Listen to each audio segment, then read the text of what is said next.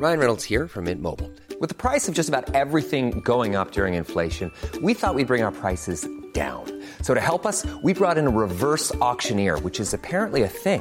Mint Mobile unlimited premium wireless. Ready to get 30, 30, bit to get 30, bit to get 20, 20, 20, bit to get 20, 20, bit to get 15, 15, 15, 15 just 15 bucks a month. So, Give it a try at mintmobile.com slash switch. $45 upfront for three months plus taxes and fees. Promo for new customers for limited time. Unlimited more than 40 gigabytes per month. Slows. Full terms at mintmobile.com.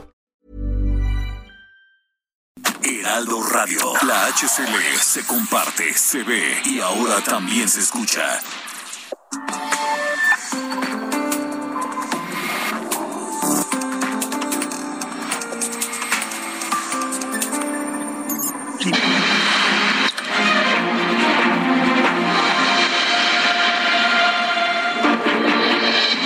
Muy buenas noches, bienvenidos a Ruta 2022. Ruta 2022 en esta noche de lunes, el programa número 10 de Ruta 2022 a través de Heraldo Media Group.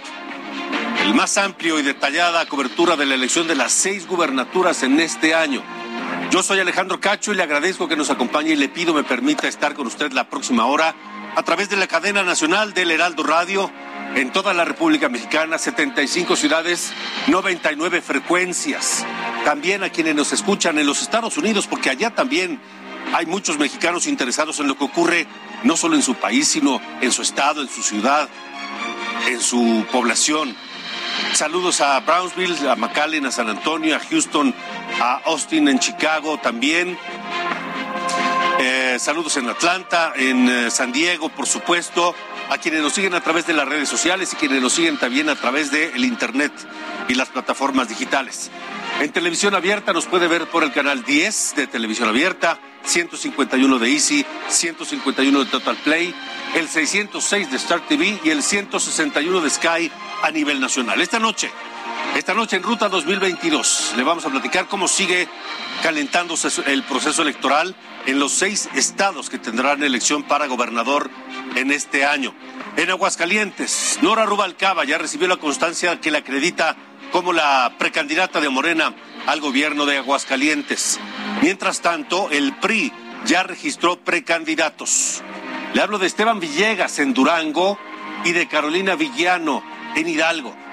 Aunque en Quintana Roo el PRI rompió lo que ya se veía, lo que ya se sabía, porque ni el PAN ni el PRD quisieron ir en alianza con el revolucionario institucional allá en Quintana Roo. Y estaremos hablando del COVID, sí, del COVID, porque tenemos una eh, récord de contagios del pasado sábado, más de 30 mil contagios en 24 horas. Y hoy, Andrés Manuel López Obrador dio positivo a COVID por segunda vez. Esto es Ruta 2022. Yo soy Alejandro Cacho y comenzamos. Faltan 146 días para las elecciones del 2022.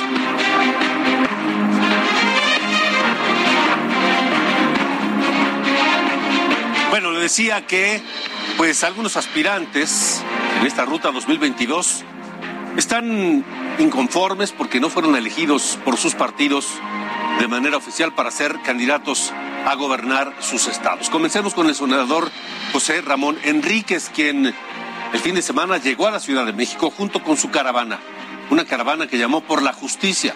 Esto luego de que el partido Morena no lo designara su candidato a gobernador de Durango. Exigió o exige que se reponga la elección en su partido a fin de que sea él el candidato y no Marina Vitela, cosa que se ve cada vez más difícil.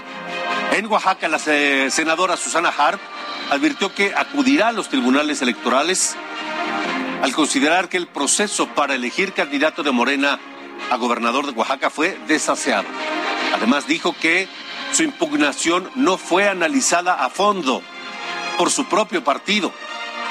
Y en Tamaulipas, Maki Ortiz afirmó que, tal como en Durango y en Oaxaca, en Tamaulipas Morena ya tenía un candidato asignado previo a llevarse a cabo la encuesta interna, por lo que criticó a Morena por estos procesos que dice son simulados. Exigió también reponer el procedimiento, pero aquí Ortiz ya tiene acercamientos con el partido Movimiento Ciudadano. Y ante la serie de reclamos de los aspirantes, el presidente de Morena, Mario Delgado, dijo que ni hablar, que no es un concurso de popularidad. Así lo dijo Mario Delgado. Yo me acuerdo que el presidente decía, el hoy presidente decía, el que quiera puestos que se vaya al mercado, porque aquí estamos en un proyecto para transformar el país. Entonces,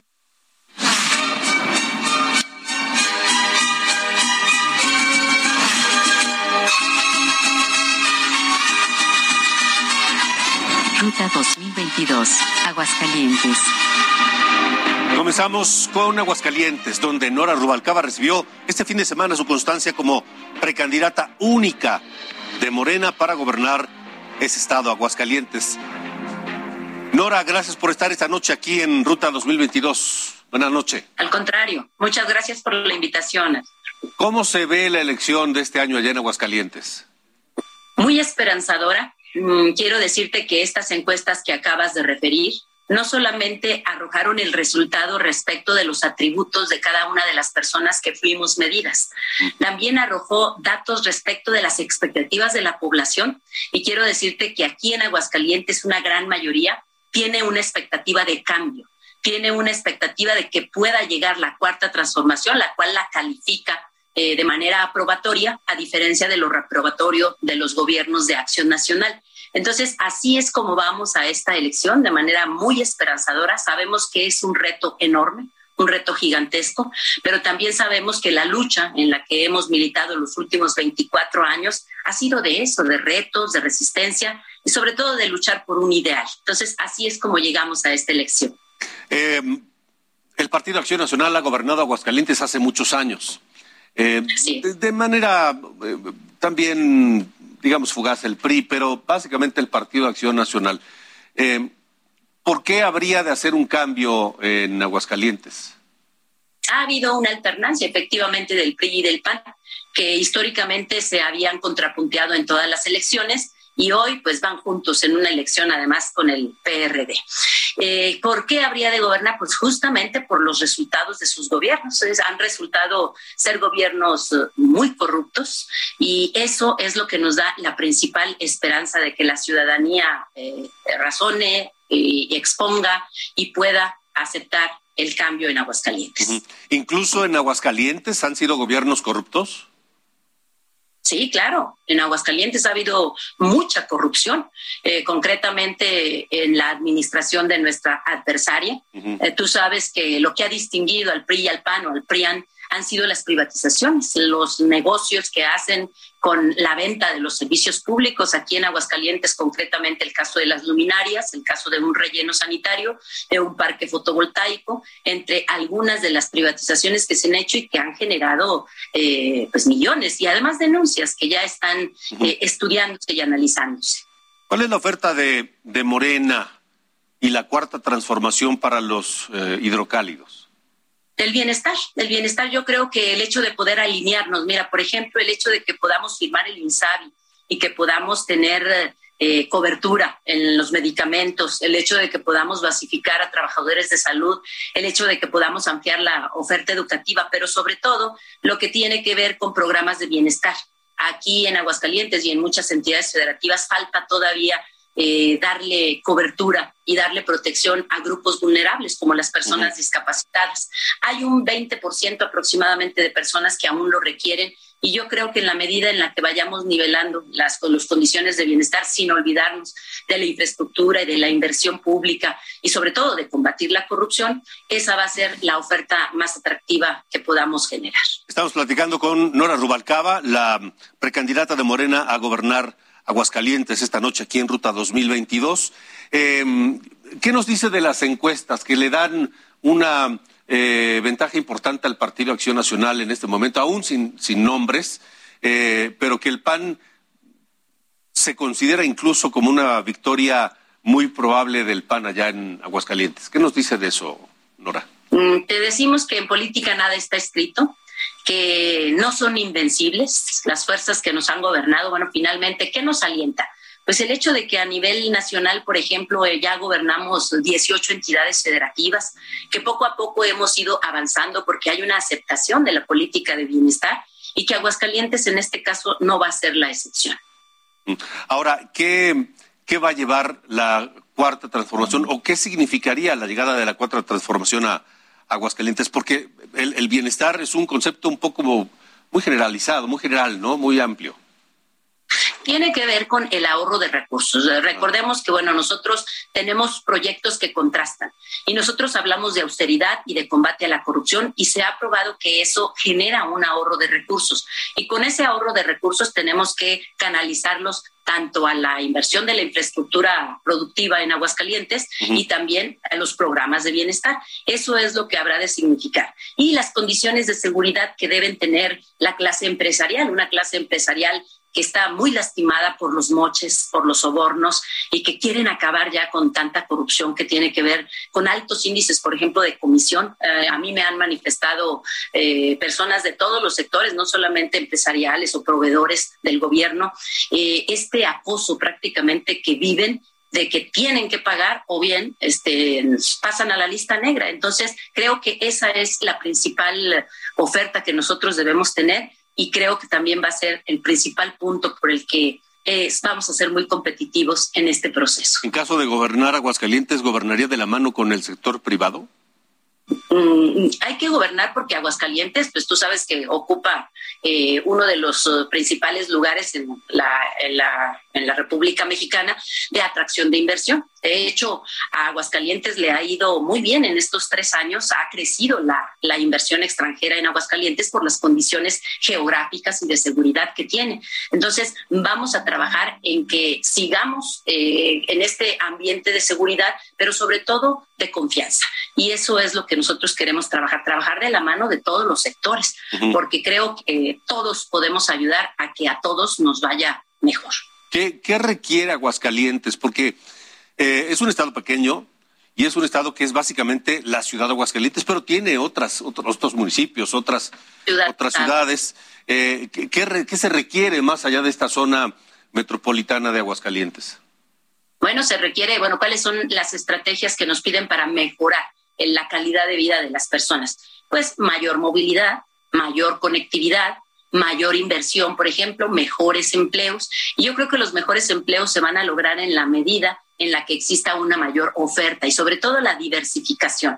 En Aguascalientes los últimos años se ha ido diversificando la actividad económica y yo creo que ese ha sido un acierto que tenemos que seguir trabajando a nivel estatal. Entonces, eso es lo que representa, gobernar con todas las esferas en la materia económica, en la materia social y sobre todo eh, gobernar con ética. Luego los, gobiernos de acción nacional son muy dados a gobernar con la estética, pero no con la ética. Entonces, creemos que puede haber una conjunción de estos ideales, pero pensando siempre en el no robar, el no mentir, el no traicionar y sobre todo en servir y en ser eficaces.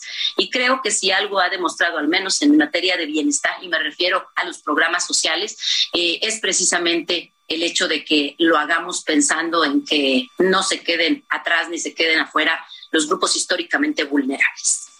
¿Cómo cuáles de estos grupos? Las personas con discapacidad, las personas que ya están jubiladas y que reciben una pensión eh, muy pequeña, esos son algunos de los uh, grupos. Y por supuesto los desempleados, ¿no? Son, y aquí en Aguascalientes yo le agregaría, rebasamos el índice nacional, por ejemplo, de madres que son jefas de familia y no existen programas específicos para esa problemática. También rebasamos la media nacional de suicidios, por ejemplo, y no existe tampoco una política acertada para ir disminuyendo estos uh, índices de suicidios. Y como este te puedo mencionar, te digo, varios problemas que tienen que ver con una falta de atención. Entonces, esa es parte de la oferta y sobre todo de, escuchar. En tiempos de pre-campaña lo que tenemos que hacer es escuchar no solamente a militantes y simpatizantes, sino a todos los sectores que quieran el cambio y nos manifiestan en qué sentido quieren el cambio. Y eso es lo que vamos a hacer en esta precampaña, para poder llegar en abril con la propuesta programática que vayamos recogiendo. De acuerdo, muy bien. Pues eh, Nora Rubalcaba, precandidata a la gubernatura de Aguascalientes por Morena. Gracias por haber estado con nosotros. Esto apenas va a empezar, así que estaremos en contacto. Muchas gracias, muy buenas noches. Gracias, buenas noches. Nora Rubalcaba, insisto, la precandidata de Morena a gobernar Aguascalientes. Esto, es Ruta 2022, son las 8 con 14 y vamos a Durango.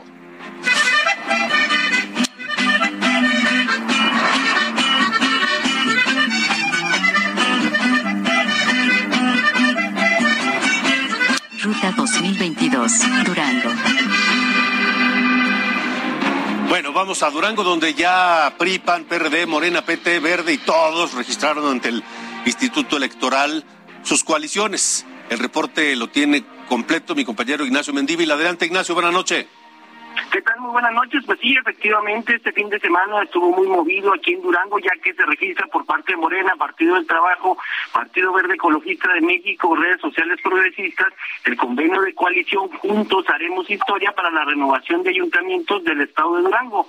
Esta coalición es parcial, es en 38 ayuntamientos de los 39 que tiene el Estado de Durango, Guanaceví. En ese estarán de manera independiente. Así es que este pasado domingo, pues se llevó a cabo este procedimiento donde dejaron muy en claro que estarán trabajando para poder eh, consolidar este proyecto. Y se perfila en uno de los eh, eh, de los municipios más importantes pues el senador Gonzalo Yáñez del Partido del Trabajo para repetir la posibilidad de ser alcalde de la capital. Eso en el caso de esta coalición Juntos Hacemos Historia. Por el otro lado como dicen los de enfrente pues la coalición va por Durango ellos estarán ya registraron este su coalición y estarán encabezando, el PRI van a tener 13 ayuntamientos, el Partido Acción Nacional 13 y el PRD solo 4.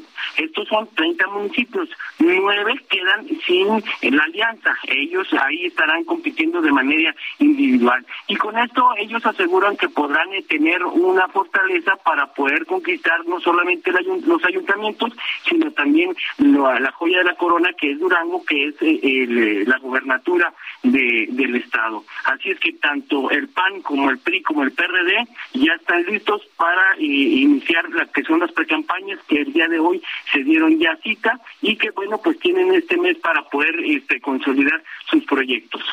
De acuerdo, Ignacio, gracias, gracias por la información. Estamos en habla. Hasta luego, buenas noches. Y precisamente ya que hablamos de Durango, vamos allá a hacer contacto con Esteban Villegas Villarreal, eh, que está con nosotros aquí en Ruta 2022. Él es el eh, aspirante a la candidatura por el PRI de a gobernar Durango y de la alianza en general con el PRD y el PAN. Esteban, gracias por estar aquí. Buenas noches. Muchas gracias. Gracias a ustedes, Alejandro. Gracias por permitirme eh, dar un mensaje con tu gente. Esto está caminando ya. Eh, ¿Cómo van las cosas? Bien, el día de hoy ya me registré como precandidato en el PRI. En Durango es diferente a lo de los demás estados porque en Durango se decidió en el convenio de coalición que íbamos a ir a hacer el proceso interno del PRI, el proceso interno del PAN, el proceso interno del PRD. Alrededor del el 21 de enero se va a hacer una encuesta nacional que los tres partidos la están, ah, se están poniendo de acuerdo. Después, 22, 23, eh, tendremos los resultados para que al final, el 25 de este mes, se puedan dar los resultados de esta encuesta y que de ahí salga emanado quien puede ser el candidato de la alianza PAN-PRI-PRD, va por Durango, Alejandro. Entonces, eh, ¿es posible o es un hecho, por favor corríjame, que el PRI, el PAN propondrá a alguien o podría ser usted mismo y que el PRD propondrá a alguien o podría ser usted mismo? Exacto. El, tema ya, el PAN ya tiene un precandidato, Héctor Flores, Flores. El PRD también ya está haciendo su proceso interno y nosotros el día de hoy lo terminamos porque fue registro único. Y entonces en este momento nos quitan pues un gran eh, espacio que tendríamos que hacer en una contienda interna, fue registro único y le agradezco a todos los compañeros y compañeras que salgamos con unidad, cohesionados. Creo que eso era muy importante para poder dar este primer paso, Alejandro. Y bueno, el 22 y 23 se hace la encuesta y bueno, estaremos esperando los resultados finales para a partir de ahí poder ser precandidato de la Alianza Va por Durango hasta el 7 de febrero y luego viene todo el tema de la intercampaña y la campaña sería en abril y mayo, que son nomás 60 días, y la elección el primer domingo de junio, Alejandro. En caso de ser, eh, usted, estamos platicando con Esteban Villegas Villarreal, el precandidato del PRI a gobernador de Durango, aspira a ser el candidato de la alianza PRI-PAN-PRD a ese mismo cargo. En caso de ser usted, ¿cómo ve la elección allá en, eh, en Durango? Pues es una elección, ya, ya no hay elecciones fáciles, Alejandro, las elecciones son complejas. Eh, creo que la gran fortaleza que tenemos es que tenemos una, mucha experiencia hemos recorrido el estado durante muchísimos años, la gente nos conoce, sabe de lo que somos capaces y creo que hay un muy buen ánimo en Durango. Hoy lo vimos en el tema del registro, que empezamos a ver muchísima gente que venía de los municipios el día de ayer, incluso cuando empezamos a escuchar que nos iban a pasar a semáforo amarillo, rápido tuvimos que hacer muchas llamadas para poder contener la convocatoria que estábamos haciendo. Fue un muy buen evento, se ve un muy buen ánimo y creo que si seguimos así y seguimos manteniendo eh, la unidad al interior no solamente del partido, sino en el PAN, en el PRD, creo que podemos salir con una alianza fuerte, poderosa, para después hacer la alianza más importante, que es con la gente, Alejandro, que esa es la que nos mueve más con el ama de casa, con los ejidatarios, con el campesino, con los taxistas, con todas las regiones. Durango tiene muchas regiones que son muy diferentes, que incluso tiene culturas completamente distintas y que eso nos hace pues tener una gran riqueza en este hermoso estado. Si mantenemos la unidad, creo que podemos hacer una alianza muy poderosa, que la gente la vea viable para poder llevar los destinos de todos los duranguenses los próximos seis años. En este momento las encuestas le dan una posición eh, sólida, importante a Morena. Eh, en segundo lugar al PRI, aunque el PRI no gobierna eh, actualmente Durango. En tercer lugar el PAN, que está gobernando el Estado en este momento. Luego PRD y los demás. ¿Qué le dicen esos números? ¿Qué, qué, prevé, cómo prevé que podría darse la, elección? O la campaña y pues luego el resultado. Todavía, Sí, claro, falta todavía que le pongamos los nombres a las marcas, que podamos poner las marcas juntas de todos los demás partidos que podemos ir en alianza. Creo que se va a ir modificando todo esto y es que la gente nos vea de manera seria. Si tú te fijas, Alejandro, aquí traigo un megáfono, este que todos lo conocemos, el megáfono, y es porque queremos hacer una precampaña distinta. Creo que los políticos nos olvidamos de escuchar a la gente y la gente nos está gritando como si fuera por un megáfono que quiere ser escuchada, que quiere ser atendida, que los necesitamos, o sea, y nos necesitamos todos.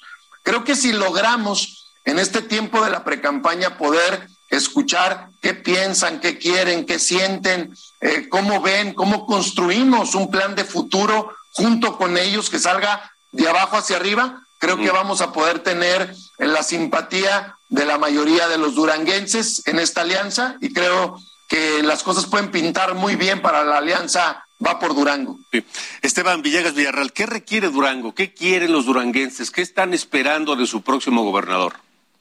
Mira, quieren que haya una economía distinta, aunque ahorita no podemos hablar, porque la ley no nos lo permite, de propuestas estratégicas, creo que hay algo muy importante. La parte económica en Durango tiene que generar más velocidad. Estamos en un espacio geográficamente muy bien ubicados. Aquí nos puso la madre tierra. Eh, podemos tener salida al Pacífico, podemos tener salida al norte. Estamos muy cerca de la comarca lagunera, que también es parte de Durango y que tiene muchas conexiones. Importantísima. Y creo que, Durango eh, puede tener esa gran capacidad económica que estamos esperando desde hace muchos años, si trabajamos en equipo, si nos quitamos, si movemos de lado los intereses personales. Y estamos planteando también poder hacer por primera vez un gobierno de coalición, en un gobierno donde no esté solamente los amigos y los equipos y los compadres, sino que pueda ser abierto y no solamente con políticos, Alejandro, sino que eh, podamos integrar a los talentos que Durango tiene, que tiene muchos talentos y que puedan ellos verse reflejados su forma de pensar, su talento en el desarrollo que pueda tener Durango. De acuerdo, bueno, pues Esteban Villegas Villarreal, gracias por haber estado aquí con nosotros en Ruta 2022. Esto apenas está comenzando, habrá muchas más oportunidades de, de, platicar y el camino eh, parece largo, pero se va muy rápido. Sí, se va súper rápido, Alejandro. Gracias a ustedes y a seguirnos cuidando todos. El tema de la pandemia en Durango también ya pasó amarillo y ojalá todos lo hagamos con mucha responsabilidad. Gracias, Alejandro. Muchas gracias y buena noche. El precandidato del PRI a gobernador de Durango, Esteban Villegas Villarreal. El momento tiene un corte, pero al regresar aquí en Ruta 2022, Oaxaca, ya se registró la coalición Juntos Haremos Historia. Además, Quintana Roo, el PRI descarta la alianza con el PAN y PRD, ya le habían dicho que no desde el principio. Y platicaremos eh, sobre esa elección también en Quintana Roo y Tamaulipas. Así que no se despegue, tenemos todavía mucho que platicar. Y por supuesto, todo lo que está ocurriendo en torno a la pandemia de coronavirus en el mundo. El presidente López Obrador dio positivo nuevamente, hoy por segunda ocasión, está contagiado de coronavirus y los números de los contagios diarios hacia arriba, hacia arriba, hacia arriba y no se ve cómo puedan ser contenidos. Esto es Ruta 2022. Yo soy Alejandro Cacho. Vamos a una pausa y regresamos.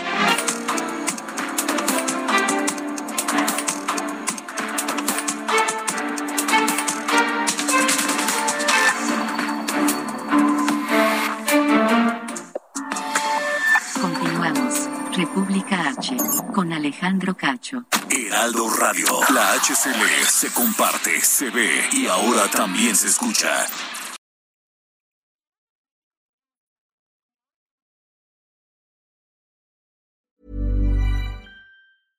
Hey, I'm Ryan Reynolds. At Mint Mobile, we like to do the opposite of what Big Wireless does. They charge you a lot we charge you a little. So naturally, when they announced they'd be raising their prices due to inflation, we decided to deflate our prices due to not hating you. That's right. We're cutting the price of Mint Unlimited from $30 a month to just $15 a month. Give it a try at mintmobile.com slash switch. $45 up front for three months plus taxes and fees. Promo for new customers for limited time. Unlimited more than 40 gigabytes per month. Slows. Full terms at mintmobile.com.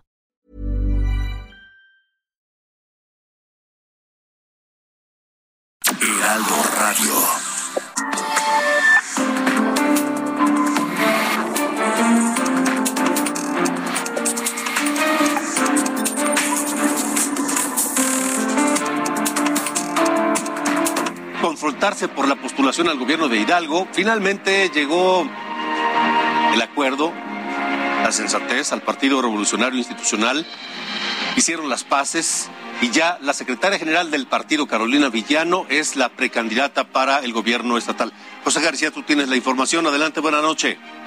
¿Qué tal, Alejandro? Un saludo a ti a todo el auditorio. Pues comentarte que efectivamente el día de ayer la diputada federal y secretaria general del Partido Revolucionario Institucional, Carolina Villano Austria, se registró como precandidata en la coalición Va por Hidalgo, conformada por el PRI, PAN y PRD. Esta que fue impulsada precisamente por el PAN y la cual eh, derivó en la confrontación por parte del gobernador Omar Meneses y el dirigente nacional del PRI, Alejandro Moreno. Sin embargo, comentarte que en este encuentro no estuvo presente ni el gobernador Omar Meneses ni el exsecretario de Gobernación inmigrante Los Orechón, así como otros exgobernadores. Comentarte también, Alejandro, que precisamente este, este fin de semana la Comisión para la Protección de Riesgos Sanitarios clausuró el salón de eventos en donde precisamente se llevó a cabo este registro multitudinario en donde participaron más de 700 personas sin respetar las medidas sanitarias. También comentarte, Alejandro, que de la misma manera, eh, este fin de semana, Movimiento Ciudadano postuló al cantante Francisco Javier Berganza para poder ser su candidato a la gubernatura después de que el diputado local con licencia por parte de Morena aspirara a la gubernatura por la vía independiente al solo alcanzar 800 firmas de las 65 mil que requería, finalmente declinó a favor de Movimiento Ciudadano. Entonces tenemos ya los tres aspirantes para la gubernatura por parte de Morena, el senador Julio Menchaca, por parte de la coalición va por Hidalgo, va Carolina Villano y por parte del Movimiento Ciudadano va Francisco Javier Berganza. Es la información que tenemos hasta el momento desde el Estado de Hidalgo, Alejandro. Y parece, José, José García, corresponsal en Hidalgo, parece que así quedaría conformada la boleta para gobernador allá en Hidalgo, ¿no? Así es, eh, parece que todo va a quedar de esta manera ante el Instituto Estatal Electoral, que ya precisamente cierra el plazo este miércoles. De acuerdo, muy bien. José, gracias por la información. Ahora vamos a Quintana Roo.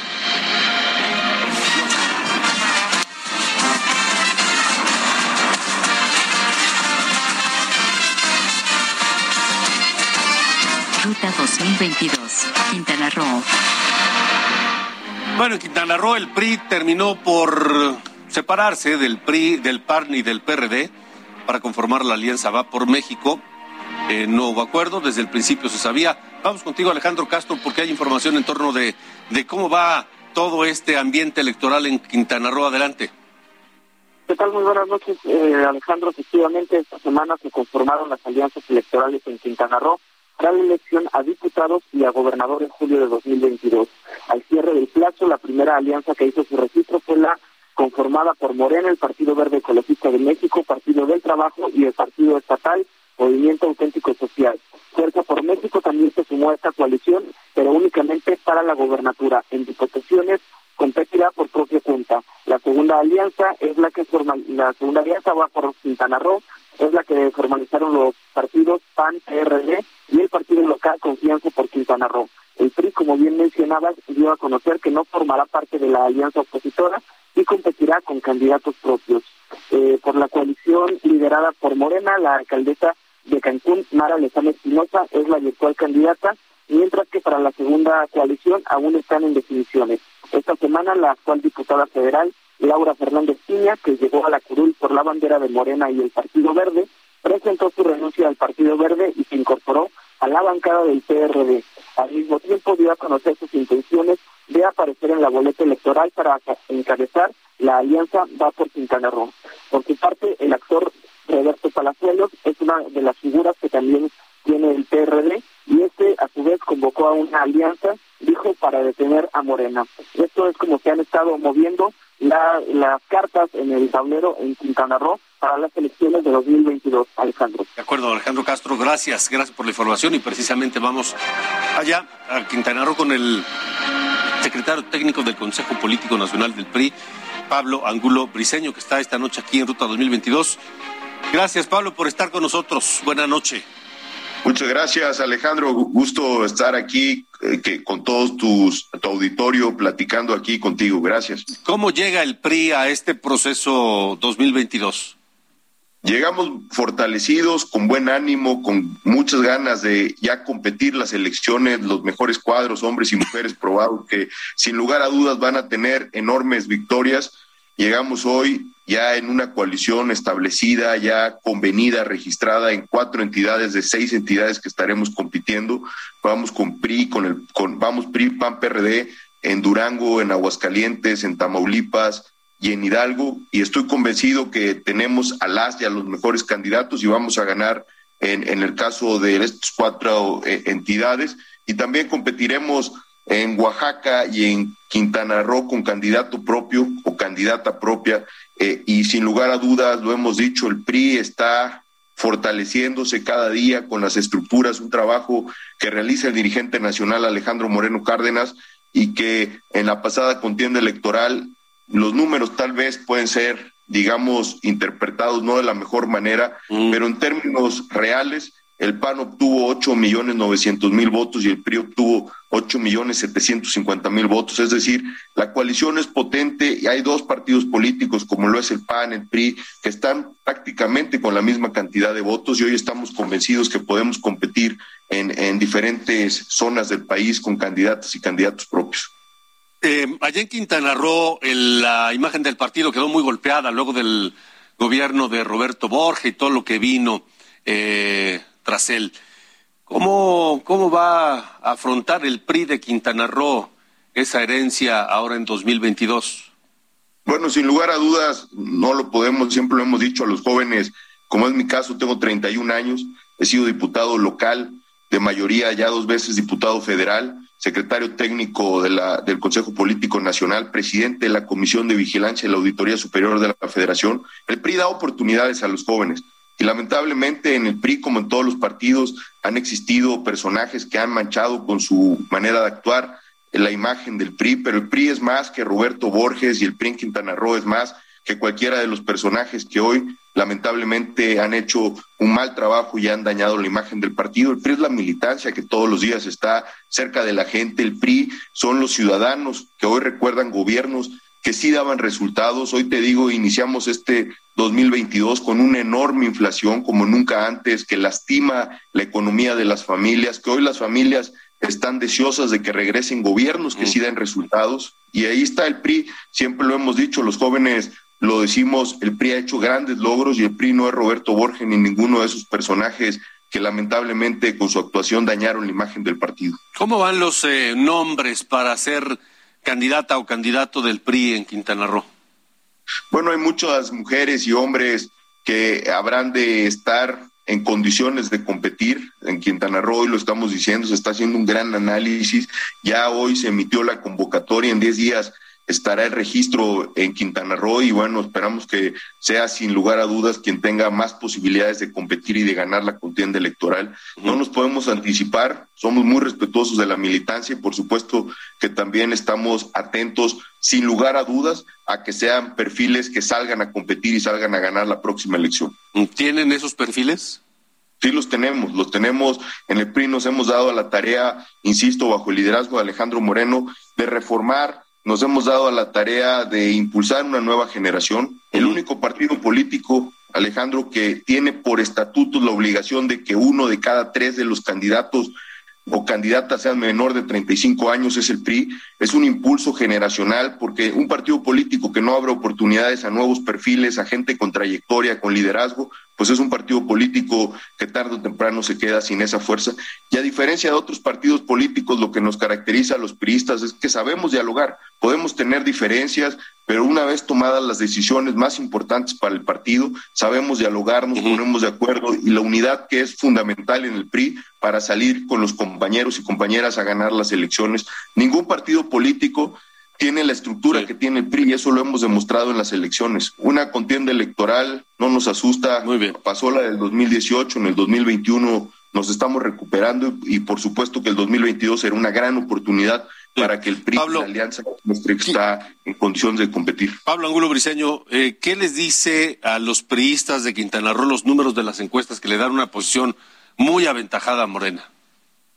Bueno, una encuesta es una fotografía del momento. Yo conozco casos particulares donde candidatos, principalmente de Morena, porque tienen el gobierno, tienen al presidente de la República hablando todos los días, tienen los programas sociales, condicionan a la gente que literalmente eh, hay muchas encuestas donde los candidatos de Morena salen 20, 30 puntos arriba y el día de la elección prácticamente se cierran las contiendas electorales y conforme pasan los días la realidad alcanza este gobierno y cada día hay más gente desanimada con Morena. Hoy lo que necesitamos es tener ánimo y de entender que una encuesta simple y sencillamente es una fotografía del momento. Faltan seis meses para las elecciones y los priistas estamos convencidos, nos estamos organizando y estamos con las y los mejores candidatos para ir a competir y tener importantes triunfos. Pues estaremos muy atentos al proceso y a la elección del candidato o candidata del PRI para gobernar Quintana Roo. Muchas gracias.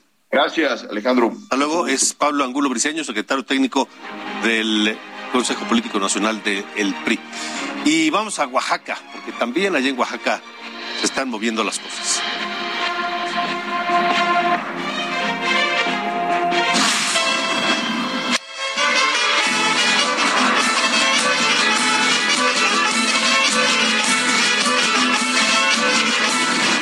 2022, Oaxaca. El líder del PRD, Jesús Zambrano, el presidente nacional del PRD, reconoció acercamientos de su partido con Susana Harp, la senadora por Morena, quien impugnó la candidatura de ese partido Morena en Oaxaca a favor del senador Salomón Jara. Jesús Zambrano descartó que el PRD vaya tras lo- los candidatos inconformes de Morena para sumarlos a su partido, pero sí hubo, hubo algún acercamiento. También en Oaxaca, la expanista Alejandra García Morlán se registró como precandidata a la gubernatura del estado para Movimiento Ciudadano y aseguró que Acción Nacional, que era su partido, perderá el registro en este 2022. Karina García, también en las cosas están a punto de definirse, por ejemplo, en el PRI de Oaxaca, y parece que eh, Francisco Villarreal, Paco Villarreal, está en una posición eh, muy sólida para convertirse en el, en el aspirante del PRI. Te escuchamos, Karina, buena noche. ¿Qué tal, Alejandro? Muy buenas noches. Y bueno, contrario a lo que sucede en otros estados, en Oaxaca aún no existen definiciones concretas. Sin embargo, integrantes de eh, los partidos Morena, Verde Ecologista de México, del Trabajo, Unidad Popular y Fuerza por México ratificaron la alianza Juntos Hacemos Historia para las próximas elecciones a la gubernatura que llevarán como candidato único al senador Salomón Jara Cruz.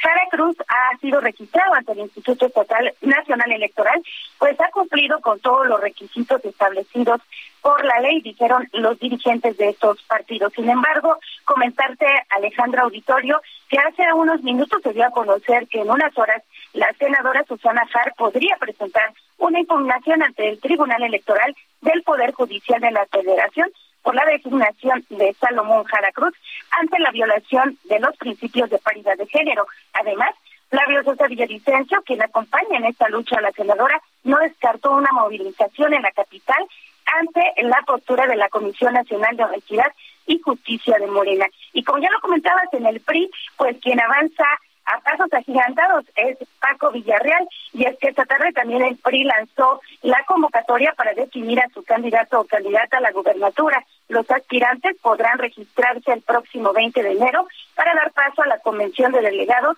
método por el cual seleccionarán al abanderado o abanderada del tricolor. En este contexto, el gobernador aseguró que las campañas se ganan en las urnas y con el voto de la gente al referirse precisamente a la renovación de la gubernatura. Y como ya lo mencionabas también, el Movimiento Ciudadano, la expanista y diputada federal Alejandra García Morland se se inscribió ya como aspirante a la candidatura mientras que en el PAN pues se mantiene el posicionamiento de ir solos a esta contienda electoral. Alejandro, es el reporte. De acuerdo, Karina, gracias. Gracias, buenas, noches allá en, en Oaxaca. Mañana esperemos las noticias en torno de lo que decida el PRI en, en su candidato a gobernador. 8 con 44.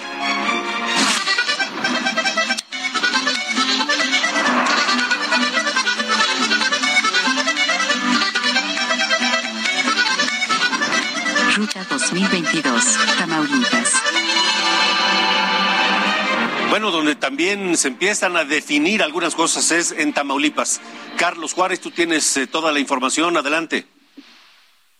Hola, ¿qué tal Alejandro? Muy buenas noches, qué gusto saludarte a ti y a todo tu auditorio. Te comento que efectivamente, pues ya en esto que es la ruta 2022, en Morena ya se están dando dos movimientos y es que la precandidatura de Américo Villarreal Anaya fue avalada por el YETAM y bueno, ya lo vimos teniendo algunas reuniones. Cabe señalar que durante este fin de semana aquí en Tamaulipas estuvo el dirigente nacional de Morena, Mario Delgado Cardillo, en rueda de prensa aseguró que están listos para enfrentar, dijo él, la guerra sucia que va a dar previo a este proceso electoral y durante el proceso electoral. Él aseguró de que, bueno, pues la, los tamaulipecos y las tamaulipecas pues están en línea para sumarse a la transformación del país, por lo que dice que se dice confiado de que puedan sacar un buen resultado que les dé el triunfo esta, en estas elecciones. Cabe que también dijo que, bueno, pues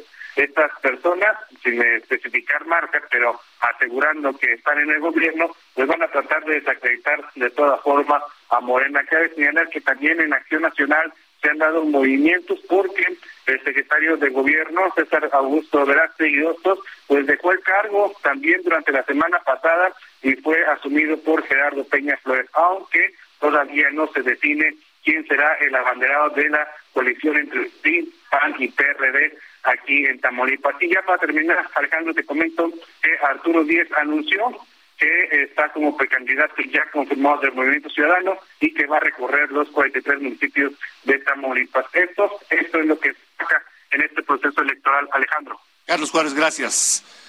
Muy buenas noches. Gracias, gracias por la información. Allá en Tamaulipas también el líder del Movimiento Ciudadano, Juan Carlos Sertuche, reiteró que el candidato a la gubernatura de Movimiento Ciudadano, a la gubernatura de Tamaulipas, es Arturo Díez Gutiérrez. Así queda descartada la expanista y exaspirante de Morena, Maki Ortiz. Tenemos que quede muy claro, no hemos tenido ningún tipo de... y de repente dejas de coincidir. ¿Cómo no? Por hombres como este tenemos... Es un juego de rumores. Es un juego que va a durar de aquí hasta que se acabe la pre-campaña, que es el 10 de febrero, y luego la intercampaña va a ser otros rumores, y luego la campaña van a ser otros rumores. Es un juego de la rumorología. Va a ser la rumorología, y la verdad es que no, que no nos asuste, y estamos nosotros para aclarar ese tipo de, de acontecimientos. No, ha habido, no ha habido acercamientos. en ese sentido, están firmes de que van a continuar con Arturo. Claro, claro, 100%. No van a cambiar de candidato. Ahorita estamos en la época de pre-campaña. De los que se registraron están los que están no, pues hay que sumarse, que se venga a sumar Bueno, así que pues eh, está firme el Movimiento Ciudadano con Arturo Díez Gutiérrez allá en Tamaulipas. Y Cuando son las 8.48 ya, tiempo del centro de la República Mexicana, México rompió su récord histórico de contagios de coronavirus. Nunca en los dos años de pandemia se había registrado un número tan alto de contagios. El sábado, 30.671 contagios nuevos solo en 24 horas, un récord en toda la pandemia. Pero ¿cómo están los números esta noche de la pandemia? Sara, ¿cómo va el acumulado de casos y de defunciones en estos 10 primeros días del año? La Secretaría de Salud revela que entre el primero y el 10 de enero del 2022 se han registrado 149.706 contagios y 850 defunciones por COVID-19 en México. Prácticamente 150.000 contagios en 10 días. Anote uno más el del presidente López Obrador, que hoy informó en su cuenta de Twitter que está contagiado por segunda vez de coronavirus.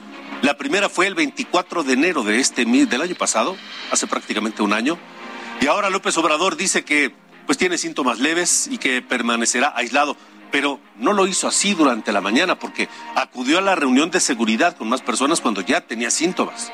Luego acudió a la conferencia de prensa mañanera donde se le hizo notar pues su ronquera y demás y pues ahí dijo que se haría la prueba. Y aparte durante el día López Obrador se reunió con cuatro integrantes del gabinete hasta que finalmente pues se aceptó que era COVID, pero primero dijo que era una gripa. Escuchen. Sí, ronco. Sí, ¿se nos puede hablar un poco de eso? Voy a hacer la prueba más tarde. Este, pero yo creo que es gripe. Esperen. De todas maneras.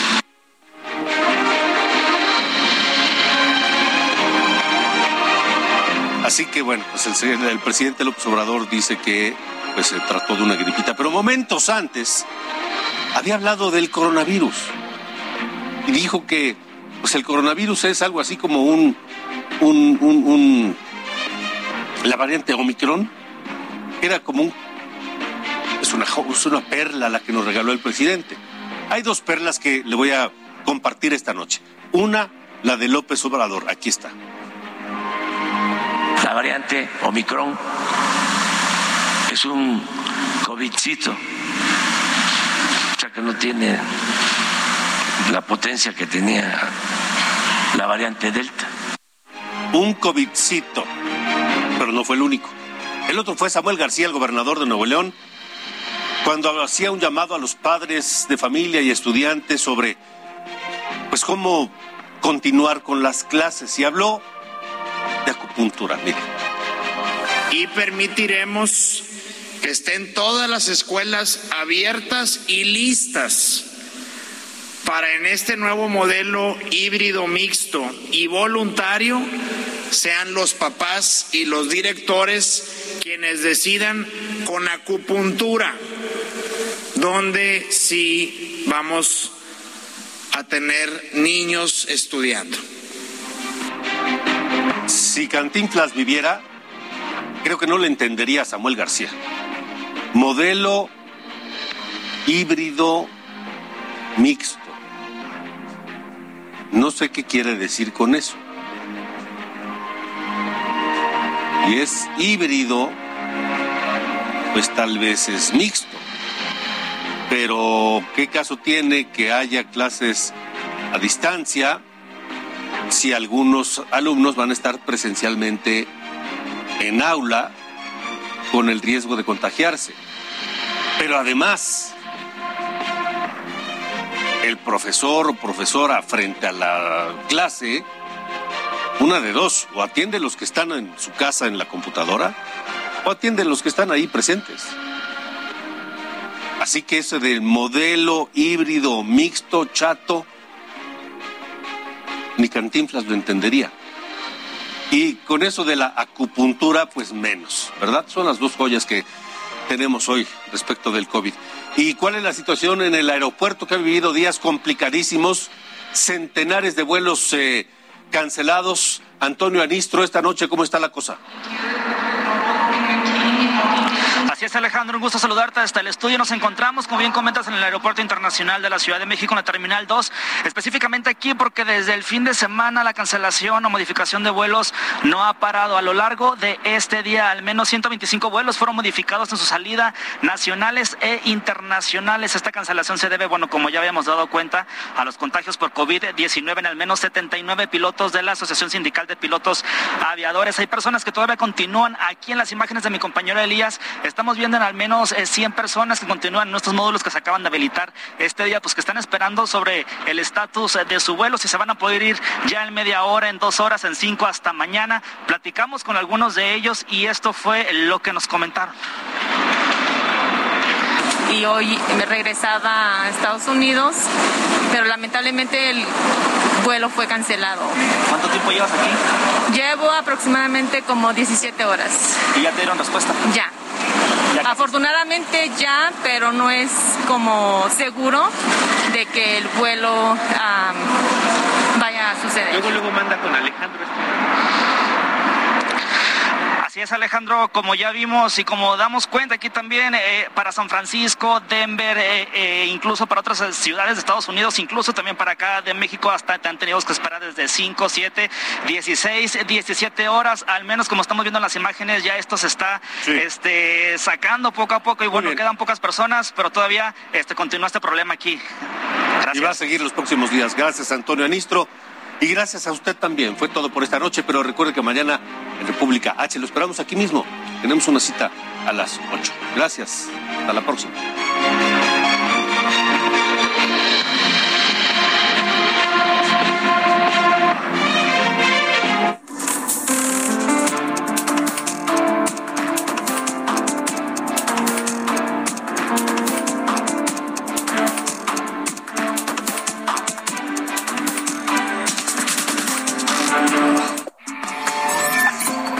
Esto fue República H con Alejandro Cacho. Heraldo Radio 98.5 FM, una estación de Heraldo Media Group, transmitiendo desde Avenida Insurgente Sur 1271, Torre Carrachi, con 100.000 watts de potencia radiada.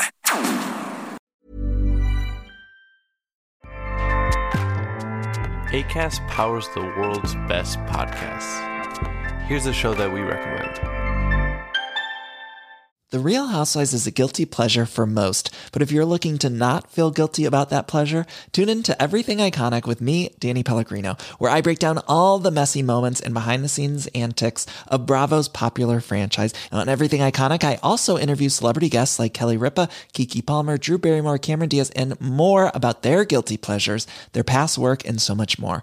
So if you're pop culture obsessed and find yourself watching way too much reality TV like me, tune in to Everything Iconic with Danny Pellegrino wherever you listen to podcasts.